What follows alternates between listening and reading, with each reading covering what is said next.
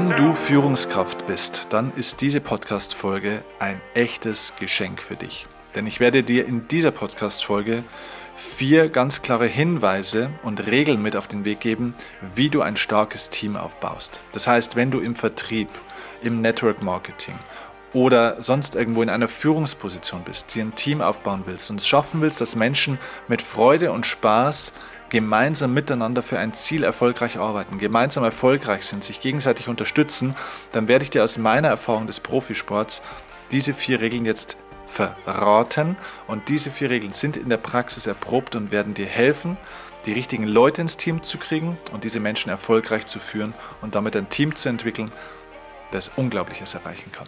Versprochen. Also, lass uns einsteigen in dieses Thema. Los geht's.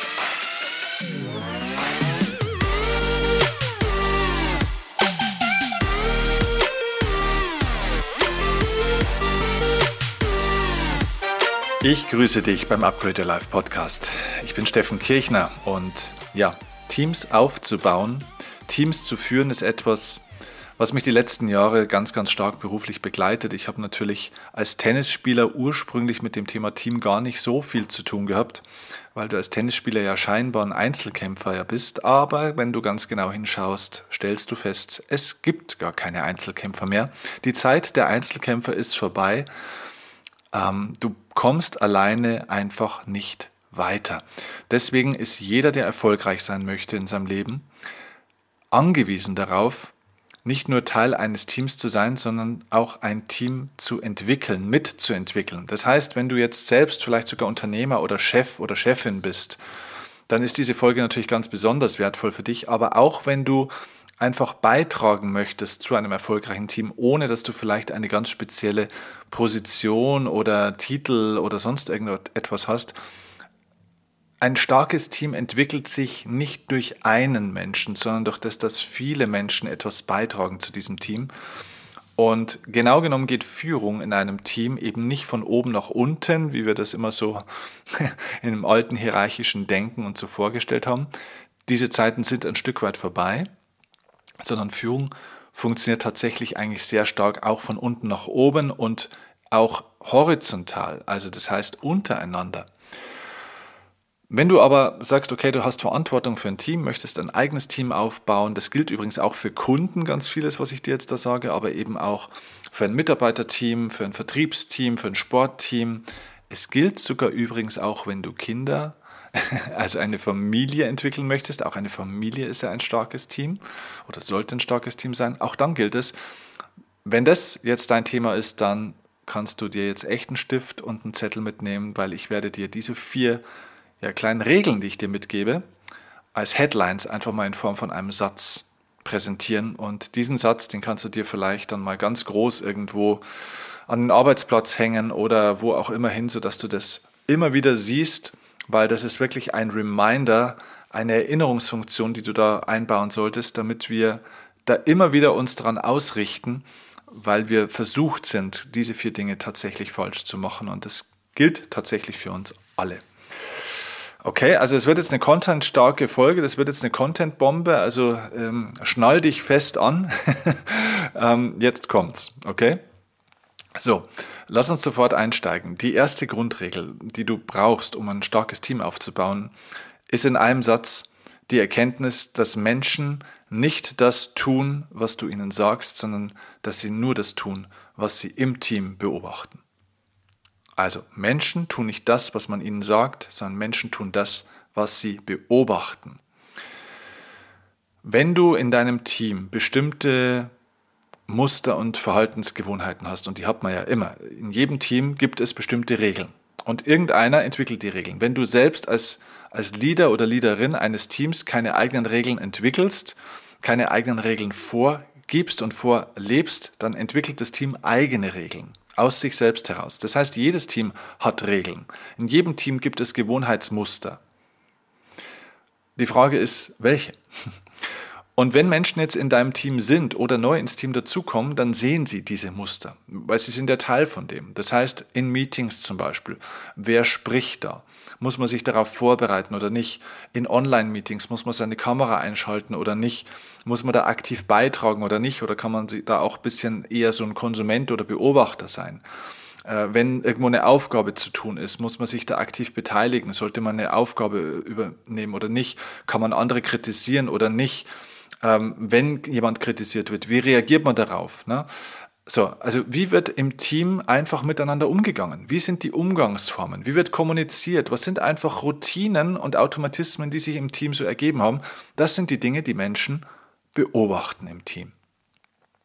Und das, was die Menschen beobachten, das ist das, was sie sozusagen als ähm, ja, mehr oder weniger legal bewerten. Das heißt, das ist das, was im Team akzeptiert ist. Und das, was im Team akzeptiert ist, ist das, was ich selber auch tun kann. Das heißt, auch wenn du etwas im Team gar nicht willst, wenn du also jetzt der, der Teamleader oder die Teamleaderin bist und es gibt in deinem Team etwas, wo du sagst, naja, das ist was, das machen wir so, aber ich finde das eigentlich gar nicht so toll, wenn das aber im Team ist und das die Leute beobachten, dass das so ist, dann werden sie es nachmachen. Das heißt, du kannst den Leuten die ganze Zeit alles Mögliche erzählen, was sie tun sollten. Wenn etwas im Team zu beobachten ist, wenn das also einfach so gelebt wird, dann werden sie das tun, was gelebt wird und nicht das, was du ihnen sagst. Und das gilt natürlich auch für dich persönlich in deiner Vorbildfunktion. Also das heißt, es geht nicht nur darum, was wird regelmäßig im Team gemacht, was kann ich also im Team untereinander beobachten an Vorgängen, sondern was kann ich auch bei dir beobachten als Führungskraft? Also was beobachten Kinder bei ihren Eltern? Man kann als Elternteil den Kindern die ganze Zeit sagen, hey, scheiße sagt man nicht, man darf nicht schluchen. Ja, und wenn die miteinander umgehen oder wie dann der Papa oder die Mama dann teilweise auch spricht, ja, die fluchen dann selber wie ein Rohrspatz teilweise. Dann ist es kein Wunder, wenn die Kinder das Gleiche tun. Ja? Und das gilt für viele Dinge. Das heißt, ich kann als Trainer meiner Mannschaft den Jungs nicht erklären, hey, passt auf, ihr müsst euch optimal vorbereiten, ihr müsst voll dabei sein, ihr müsst vollen Einsatz bringen in jeder Trainingseinheit, wenn ich selber mit der Kippe dann irgendwo am Zaun stehe. Oder wenn ich eben selbst nicht 100% All-in gehe in jedem Bereich. Das heißt, das, was ich den Leuten vorgebe, das ist auch eine Bildung. Und zwar das Vorbild. Das Vorbild ist das stärkste Bild, das wir einem Menschen geben können. Und der Mensch wird nicht durch sein Bewusstsein, also durch den Verstand geführt, sondern durch das Unterbewusstsein. Und das Unterbewusstsein funktioniert eben nicht über Zahlen, Daten, Fakten. Das Unterbewusstsein hm, ist ja sozusagen die Geburtsstätte oder ja, die Steuerzentrale unseres gesamten Wesens, wenn man so möchte. Das im Unterbewusstsein ähm, werden alle emotionalen Entscheidungen getroffen, da finden Bewertungen statt und so weiter. Und das Unterbewusstsein steuert also 99 Prozent unseres gesamten Wesens. Und dieses Unterbewusstsein kann man nicht programmieren oder verändern oder andocken über Zahlen, Daten, Fakten, über Belehrungen, über Hinweise, über Ratschläge, sondern über unter anderem eben über Bilder. Und wie gesagt, das Vorbild ist das stärkste Bild. Das heißt, das, was Menschen sehen, sind Bilder. Das, was Menschen beobachten, ist, sind Bilder. Das Vorbild, das man einem Menschen gibt, ist ein Bild. Und dieses Bild speist das Unterbewusstsein. Und Menschen übernehmen diese Bilder und verhalten sich dann eben entsprechend diesem Bild. Sogar wenn das eine negative Verhaltensweise ist, sogar wenn Leute neu, ich habe das oft in, in, Vertriebsteams zum Beispiel gesehen, wenn Menschen in ein Team kommen und dort sehen, dass dort eigentlich lauter Schnarchnasen unterwegs sind, die jetzt da, sage ich mal, nicht unbedingt wahnsinnig Gas geben und sich da auch nicht großartig weiterbilden. Sogar wenn diese Leute sagen, naja, das ist eigentlich nicht ideal, man sollte es eigentlich anders machen. Das heißt, rein vom Verstand her haben sie eigentlich eine andere Einstellung. Aber wenn sie es lang genug beobachten, dann färbt das irgendwann ab. Und man tut das, was man, ähm, ja, oder wie sage ich das? Menschen wollen ja angepasst sein. Menschen möchten ja dazugehören zu einer Gruppe. So, und damit ich eben dazugehört zu einer Gruppe, versuche ich die Mechanismen und die Automatismen, die es in einem Team gibt, nachzuahmen. Das heißt, viele Menschen tun in einem Team nicht unbedingt das, was sie selber vielleicht für richtig finden, aber das, was sie sozusagen gewohnt sind oder mit, des, mit dem sie vertraut sind und mit dem man allgemein vertraut ist in diesem Team. Weil wir wollen nicht ja, ausgeschlossen werden. Wollen nicht der eine Streber sein. Ja, überlegt mal in der Schule. Wie schlimm war das, wenn man der Streber war in der Schule? Gut, ist mir nicht passiert, aber äh, du kannst dich vielleicht noch an den Streber erinnern oder vielleicht warst du selber mal der Streber. Das ist eine Beleidigung. So, das heißt, da war jemand nicht so wie, wie die anderen. Da hat jemand was getan, was gar nicht so in der Gruppe irgendwie so gemeinschaftlich akzeptiert war oder, oder Konsens war. Die meisten Leute haben eben das anders gemacht und einer hat dann ganz besonders viel gemacht. Und wie schwer ist es dann in so einer Gruppe, das aufrechtzuerhalten? Es gibt schon so ein paar, ne? aber das ist eher schwierig. Das heißt, die Gruppe tut immer, oder die meisten Menschen tun das, was die Gruppe generell so entwickelt hat. So. Deswegen achte da sehr stark auf das, was gibt es eben für Automatismen, Routinen und Gewohnheiten in einem Team, in der Art und Weise, wie miteinander gesprochen wird, was gemacht wird, wie die Dinge gemacht werden und natürlich auch bei dir. Das ist der erste wichtige Punkt für ein starkes Team. Weil du kannst die besten Leute in dein Team holen, wenn es dort negative Muster gibt, dann werden auch die besten Leute irgendwann diesen negativen Mustern folgen. Zweite Grundregel, wie du ein starkes Team aufbaust, und die hängt mit der ersten ein Stück weit zusammen. Wieder in einem Satz, in einer Headline. Menschen sind nicht so zu dir oder verhalten sich nicht so in einem Team, wie du das gerne hättest, sondern du, Menschen sind so, wie du es tolerierst. Also das heißt, du bekommst in einem Team nicht das, was du von Leuten gerne hättest, sondern du bekommst im Team das, was du tolerierst. Dein Team macht das, was, was du tolerierst. Wenn du also Menschen in deinem Team hast, die also immer wieder ihre eigenen Regeln machen, die so Teamregeln von dir durchbrechen, die sich nicht an Abmachungen halten, die unzuverlässig sind, die unpünktlich sind zum Beispiel. Das haben wir oft in einem Team. Ne? Man macht was aus, man trifft sich online oder offline. Und es gibt immer die Leute, die zu spät kommen. Und dann regen sich alle drüber auf und vor allem meistens die, die Teamleader regen sich dann drüber auf, dass derjenige jetzt schon wieder zu spät kommt. Und dann schimpft man und meckert man vielleicht rum. Ja, aber du tolerierst es ja. Du bekommst das, was, was du tolerierst. Ich kann dir ein Beispiel geben äh, zu Online-Meetings, zu digitalen Meetings.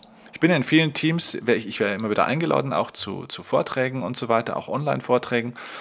Und da gab es ein großes Network-Marketing-Unternehmen, das mich eingeladen hatte, äh, eine ganz große Struktur. Und ähm, die hatten eine Regel, die hat sich unterschieden von anderen.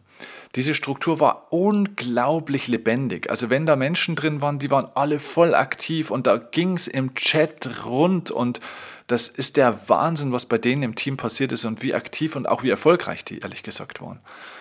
Und dann habe ich mir das mal angeschaut, was die da eigentlich machen. Und dann war ich eben in einem Call von, dem, von denen eingeladen. Und da waren viele Menschen drin, da waren 500, 600 Leute, waren in diesem Call. Und es gab eben einen Hauptsprecher und ich war der Gastsprecher. So. Und der Hauptsprecher hatte zuerst gesprochen und dann fing der so an.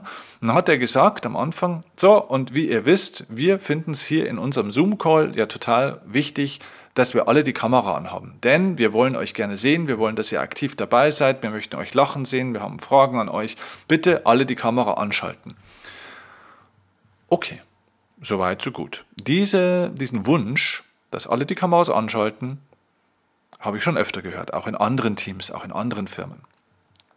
Meine Erfahrung allerdings war, dass trotzdem immer ein gewisser Prozentanteil der Leute das trotzdem nicht macht. Und im Nachgang heißt es immer, na schade, dass so viele die Kamera nicht anhatten.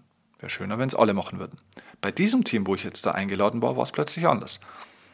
Nach fünf Minuten, als der Hauptsprecher immer noch dran war. Dann sagte der, so, und jetzt fängt dann gleich unser Gastsprecher, der Steffen Kirchner, an. Und wir sehen, dass von unseren, wir haben hier 600 Leute im Call, und wir sehen, dass immer noch 150 Leute roundabout, also ungefähr ein Drittel der Leute immer noch die Kamera nicht anhaben. Bitte hier nochmal der Hinweis, schaltet eure Kamera an, wir geben euch dafür noch drei Minuten Zeit. Und wer in drei Minuten, wenn Steffen dann anfängt zu sprechen, die Kamera nicht anhat, der wird aus diesem Call rausgenommen. Boah. Haben wir gedacht, mal sauber. Da bin ich mal gespannt. So, was ist passiert? Von diesen Leuten, ungefähr die Hälfte, sogar ein bisschen mehr als die Hälfte, hat dann nach und nach die Kamera angemacht. Also das heißt, wirklich die allermeisten hatten dann echt die Kamera an. Und einige haben es trotzdem nicht gemacht. Und die haben die dann wirklich rausgenommen. Die haben die einfach rausgekickt.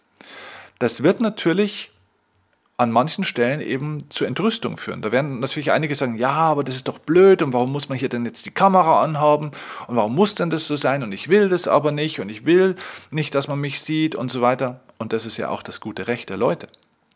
Nur, dann bist du halt nicht Teil dieses Calls. Das heißt, das wurde nicht toleriert. Und weißt du, Führungskraft zu sein von einem Team ist keine Position, um deinen persönlichen Freundeskreis zu erweitern. Das musst du dir klar machen. Oftmals sind Führungskräfte so ganz große Menschenfreunde. Und die möchten, dass es, in allen, dass es allen recht gemacht wird und dass sie von allen gemocht werden. Ich möchte dir das ganz klar sagen. Wenn du von allen gemocht werden willst, dann wirst du als Führungskraft die Hölle auf Erden erleben. Da wirst du dran scheitern, dein Team wird dran scheitern und du wirst extrem unglücklich sein und sehr, sehr viel Stress haben.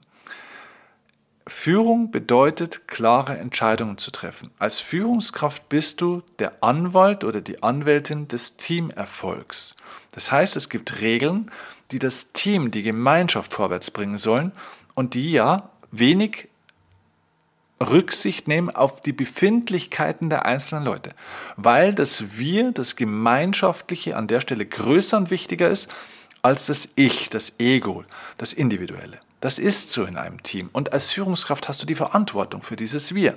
Und deswegen darfst du hier nicht nur Wünsche äußern und Regeln festlegen, sondern du musst auch Konsequenzen folgen lassen. Okay?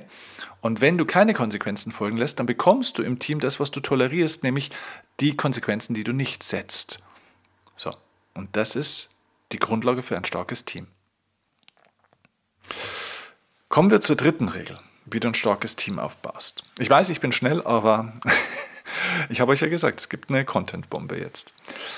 Die dritte Geschichte, das ist für mich vielleicht die Business-Regel, weil die anderen zwei Dinge, die kannst du ja auch jetzt in Bezug auf, auf Kinder und ähm, äh, ja auch Sport zum Beispiel auch äh, übertragen. Die dritte Regel ist jetzt mehr wirklich eine klassische Business-Regel, die vor allem im Arbeitskontext stattfindet. Diese Regel ist in einem Satz, es geht in einem Geschäft, in einer Firma. Es geht nicht darum, Menschen für das Team zu finden und zu motivieren, sondern es geht darum, motivierte Menschen zu finden. Okay, nochmal. Es geht in einem Team nicht darum, oder wenn du Führungskraft bist, ein Geschäft aufbauen willst, dann geht es nicht darum, Menschen zu finden und die zu motivieren, sondern es geht darum, motivierte Menschen zu finden.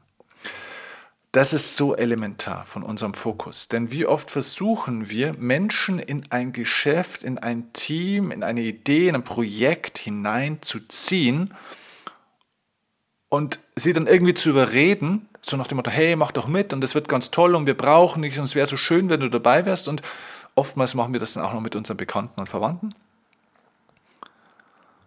Und dann ziehen wir die da rein und ähm, die wollen da aber vielleicht gar nicht unbedingt drin sein. Oder die wollen nur unsere Aufmerksamkeit. Und dann versucht man diese Leute dort, die sind also so halbtot, mehr oder weniger emotional, und versucht man die dort am, zu beatmen die ganze Zeit. so emotional zu beatmen, indem man die ganze Zeit gut zuredet und die lobt äh, bei, jedem, bei jeder Kleinigkeit. So, Hauptsache, die bleiben dabei. Man läuft den Leuten also hinterher. Und das ist der völlig falsche Fokus. Du brauchst diese Leute nicht. Suche Menschen, die von sich aus brennen. Suche Menschen, die Bock haben, was zu verändern, die Lust haben auf Erfolg, die Lust haben auf Fortschritt, an sich zu arbeiten, sich zu entwickeln, gemeinschaftlich was zu schaffen, sich einzubringen in ein Team. Versuch nicht Menschen in einem Team zu haben und die zu überzeugen, dass sie was fürs Team tun sollte, sollten, sondern such Menschen, die Bock haben, ein Team stärker zu machen. Und um die geht's. Und ja, das sind nicht die, das ist nicht die Masse der Menschen. Aber ich sage dir ganz ehrlich, wenn du 100 Menschen ansprichst und wenn du 100 Menschen äh, versuchst, in ein Team zu kriegen, dann werden 80 dieser Leute oder, oder mindestens 80, eher 90 dieser Leute eben nicht so sein. Aber diese 80 bis 90 Prozent dieser Menschen, die eben nicht so sind, die kosten dich so viel Zeit und so viel Energie, dass du keine Zeit und Energie mehr hast für die Guten. Du wirst die Guten übersehen, du, du wirst sie nicht finden und wenn du welche im Team hast, wirst du dich nicht um sie kümmern. Da kommen wir dann gleich noch zum vierten Punkt. Ne? Aber ich bleibe nochmal bei diesem dritten Punkt. Also finde motivierte Menschen und finde nicht Menschen, die du motivieren musst. Das ist einer der, der allerelementarsten Punkte. Und wenn jemand von euch übrigens im Direktvertrieb oder im äh, im, im Network-Marketing aktiv ist, möchte ich euch dazu wirklich auch nochmal eine persönliche Meinung von mir geben. Ich weiß, das widerspricht jetzt der Philosophie von vielen Networks. Und ich bin selber auch mit Patricia zusammen im Network Marketing aktiv und wir sind da sehr erfolgreich und Patricia lebt äh, seit einiger Zeit sehr, sehr, sehr, sehr gut davon. Also ich glaube, wir haben schon ein bisschen auch den Proof of Concept, was funktioniert. Und ich weiß, dass es diesen Hinweis oftmals im Direktvertrieb und im Network Marketing gibt, hey, ähm, das, sind, das sind tolle Produkte und so weiter, was auch immer es ist. Und geh als erstes zu deinen Verwandten, Bekannten, Freunden, zu deinem engsten Familien- und Freundeskreis und ja, erzähl's denen und, und versuch die, versuch's an die weiterzugeben. Bei Produkten würde ich sagen, das kann man machen. Ja, weil wenn du ein Produkt hast, wo du sagst, hey, dieses Produkt ist einfach total geil, das hat mir total geholfen, das hat mir geholfen bei A und bei B, ja klar, ich meine, wenn ich was habe, was echt Probleme löst, natürlich würde ich das zuerst meinen liebsten Menschen auch erzählen, ganz klar. Also solange es um Produkte geht, okay. Wenn es darum geht, Menschen in ein Geschäft zu bringen, wenn es darum geht, Menschen in ein Team zu bringen, wo wir ein Business machen zusammen, würde ich das nicht machen. Ich würde euch ganz klar raten, dort als allerletztes an die Verwandten, Bekannten und Freunde ranzugehen in Bezug auf Business. Warum? Weil du mit einer sozialen Schuld arbeitest. Weil du damit arbeitest, dass dein bester Freund oder deine Freundin oder sonst irgendwas ganz schwer Ja sagen kann, weil diese Personen dich lieben und schätzen. Und dann ziehst du die da rein, die wollen da aber vielleicht gar nicht drin sein, die sind dann nur dabei, weil sie dich halt mögen. Und dann musst du diese Leute motivieren. Und erstens kostet es dich wahnsinnig viel Energie, zweitens bringt es das Team und die Leute nicht vorwärts und drittens schädigst du die Beziehung. Ja, also denk da einfach mal aus der Perspektive drüber nach. Produkte ja, Business bitte nein. Und damit komme ich zum vierten Punkt, wie du ein starkes Team aufbaust. Und das hängt jetzt ein bisschen mit dem zusammen, was ich dir gerade gesagt habe. Der vierte Punkt in einem Satz. Konzentriere mehr deiner Zeit auf weniger Menschen. Konzentriere mehr deiner Zeit auf weniger Menschen. Das heißt, wenn du dich die ganze Zeit eben mit diesen schwachen Leuten, also Leute, die eine schwache Motivation haben, die einfach keinen Bock auf Entwicklung haben, die keine eigenen Ziele haben, die, die eigentlich gar nicht dabei sein wollen, die vielleicht auch nur Aufmerksamkeit möchten, die sich auch nie an Regeln halten. Ich meine, wir, wir haben ja nur zwei enge Ressourcen. Ja? Wir haben Energie, wir haben nicht unbegrenzt Energie und wir haben nicht unbegrenzt Zeit. Und wer im Team kostet uns denn die meiste Energie und die meiste Zeit? Es sind doch eben genau die, von denen ich gerade gesprochen habe, die keine hohen Ziele haben, die eigentlich nicht wirklich wollen, die eigentlich nur Aufmerksamkeit suchen, die ihre eigenen Regeln immer machen, die sich nicht an Teamabsprachen halten, äh, die unmotiviert sind. Das sind doch die Anstrengenden. So, und 80 Prozent deiner Zeit und Energie geht auf diese Menschen. Und das Problem ist, mit diesen 80 Prozent machst du diese Leute vielleicht ein bisschen besser, bist aber selber vollkommen im Stress Viele machst du auch nicht besser dadurch. Manche vielleicht ein bisschen. In den Durchschnitt hebst du die dann mit einem riesigen Energie- und Zeitaufwand. Aber diese Zeit und Energie fehlt dir, um die Starken zu entwickeln. Und ja, vielleicht hast du in einem Team von zehn Leuten nur ein, zwei wirklich starke, aber die bräuchten deine 80% Zeit und Energie. Denn ein erfolgreiches Team wird aus Top-Leuten kreiert und geführt und nicht aus Durchschnittsleuten, weil du kreierst sonst damit eine Kultur des Durchschnitts. Weil wer, und das ist ein Schlüsselsatz, wer die Schwachen stärkt, der schwächt die Starken. Wer die Schwachen stärkt, schwächt die Starken. Das heißt, wenn du deine ganze Zeit und Energie auf die Schwachen fokussierst, um die ein bisschen zu stärken, machst du die von unter unterdurchschnittlich auf maximal durchschnittlich. Aber du schwächst die Starken. Das heißt, die richtig Guten oder die gut sein könnten, die kriegen zu wenig Energie und die werden dann auch schwächer oder die gehen. Und damit hast du Mangel im Team. Okay? Also fokussiere mehr deiner Zeit und deiner Energie auf weniger Menschen, nämlich auf die, die wirklich wollen. So, das waren meine vier Grundregeln, meine vier wichtigsten Prinzipien für das, wie du ein starkes Team aufbaust. Das funktioniert für jedes Team, egal in welchem Bereich. Und wenn du mal Bock hast, mehr in diesem Bereich zu arbeiten, ähm, hol mich gerne auch mal in dein Team. Wenn du Lust hast, ähm, dann kannst du mich auch buchen, natürlich als Trainer, als Speaker, als Coach für dein Team können wir gerne drüber sprechen. Ähm, oder du schickst die Leute einfach mit dir zusammen auf eins meiner Seminare und dann werde ich von außen die Leute und bitte schick mir nur die Guten, gell? schick mir nur die, die wollen. Dann werde ich diese Leute für dich auch einstimmen und vorwärts bringen. Ja? Am besten zu Upgrade Your Life und auch zu Life Change. Zu meinem Digital-Event Live Change oder eben zu meinem Live-Seminar Upgrade Your Life. Dort sind die Leute oftmals auch gerade eben aus, aus Firmen, aus äh, Vertriebsteams äh, und so weiter. Da finden diese Leute dann immer, die machen das als Team-Event und dann kracht es richtig. Und da wirst du sehen, dass wir dann ganz intensiv in diese Richtung arbeiten. Cool, ich freue mich auf die nächste Folge, auf die nächste Begegnung mit dir. Wünsche dir jetzt ganz, ganz viel Erfolg bei der Umsetzung dieser Grundregeln. Und ähm, ja, fang an, wirklich den ersten Punkt. Vielleicht kannst du nicht alle vier Punkte auf einmal umsetzen, aber fang an, den ersten Punkt sofort umzusetzen und dich auf die richtigen Leute zu fokussieren und das vorzuleben, was du im Team auch haben möchtest. Okay? Also, viel Erfolg dabei. Bis zum nächsten Mal. Dein Steffen Kirchner. Ciao, ciao.